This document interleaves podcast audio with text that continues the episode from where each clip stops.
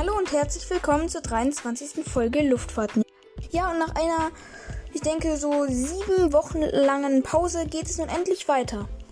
Heute geht es nämlich weiter mit der Themenreihe Airbus vs. Boeing. Aber jetzt mal ein paar Worte zu dieser Pause. Also, die ersten zwei Wochen, die ausgefallen sind, da war ich im Urlaub in der Schweiz. Und da hatte ich euch einfach nicht drüber informiert. Ähm, und ja, die restlichen Wochen, da hat was nicht so ganz mit der App, mit der ich das ja aufnehme, mit Encore funktioniert. Es gab ein paar Probleme oder es gibt ein paar Probleme mit dem Aufnehmen, aber inzwischen habe ich ja oder haben ich und mein Vater eine halbe Lösung, sag ich mal so, gefunden. Also ich kann jetzt auf jeden Fall wieder Folgen aufnehmen. Ja, auf jeden Fall sorry an euch jetzt für diese längere Pause. Ähm, ich hoffe, ihr seid noch da und ihr hört noch diesen Podcast. Ähm, ja. Genau, dann würde ich sagen, gehen wir jetzt mal wieder zurück zum Thema. Die letzte Folge hatten wir ja damit beendet, dass Airbus eine Bestellung von Indian Airlines bekam und Boeing in einer 747-Krise steckte. Aber die Bestellung von Indian Airlines brachte Airbus auch nicht so viel, denn überall sonst, wo sie sich Bestellungen erhofft hatten, kamen keine ein. Bei Boeing sah es inzwischen besser aus.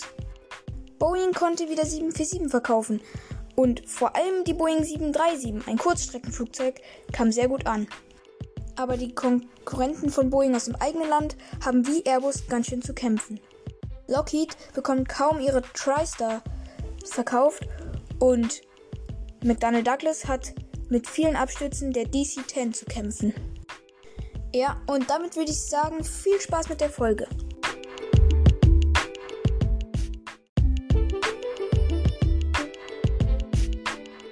Aber trotz der wenigen Bestellungen will sich Airbus-Chef Latia nicht geschlagen geben.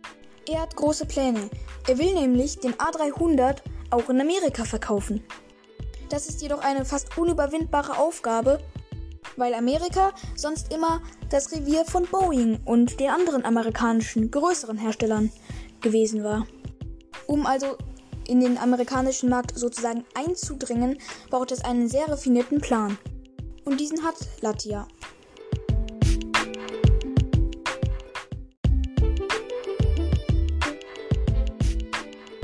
Im Dezember 1976 befindet sich Latia im Hauptquartier von Eastern Airlines.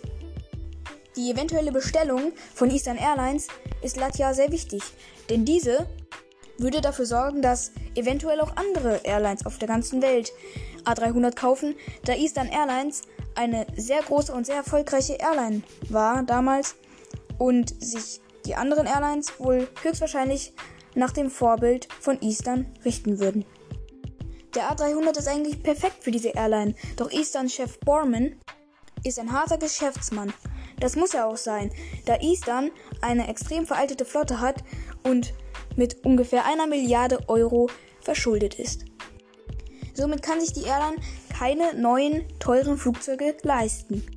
Aber da eine solche Bestellung von Eastern Airlines natürlich für Airbus extrem wichtig ist, setzt Latia alles auf eine Karte.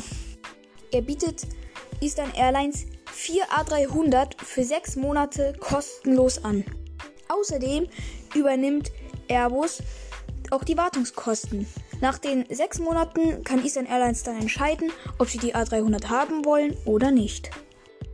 Dieser Vorschlag versteckt Bormann natürlich die Sprache und er kann nichts anderes tun als einwilligen.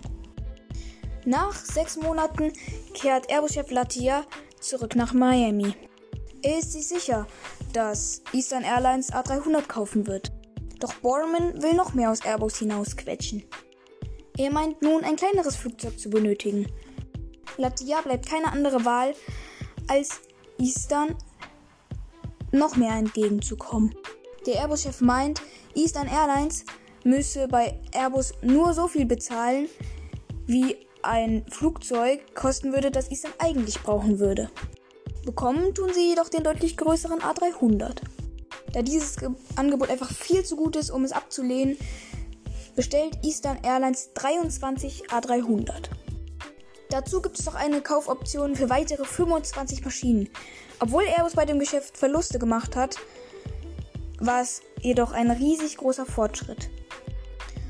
Obwohl die großen amerikanischen Hersteller, also Boeing, Lockheed und McDonnell Douglas, extrem verärgert über diesen Kauf sind, macht Eastern mächtig Werbung für den A300. Weil nun auch andere Airlines bereit sind, A300 zu kaufen, hat Airbus schnell 300 A300 verkauft. Aber das bedeutet auch, dass Boeing auf Airbus aufmerksam wird und schon bald zurückschlagen wird.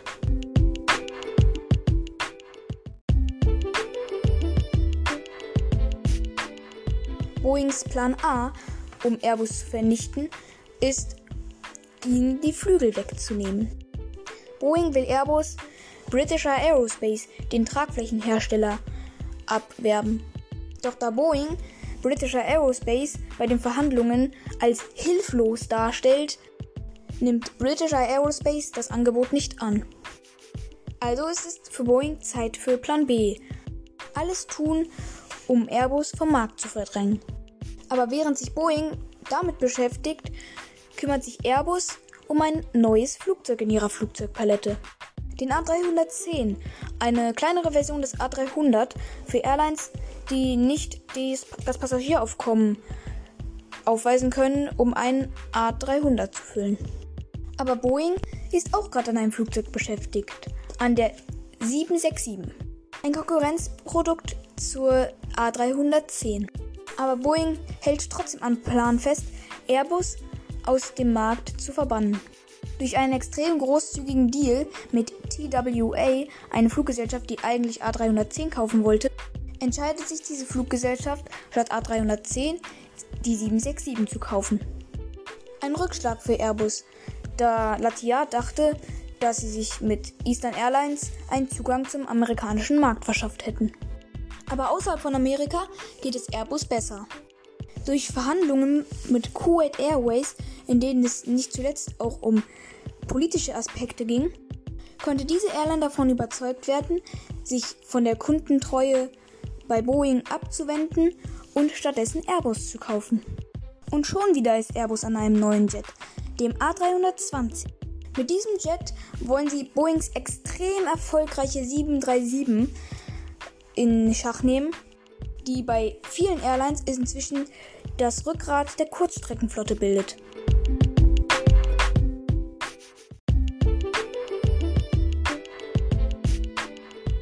Ja, und wie es weitergeht mit Airbus vs. Boeing und in dem Fall dann auch dem A320, das erfahrt ihr entweder nächste Woche oder übernächste Woche.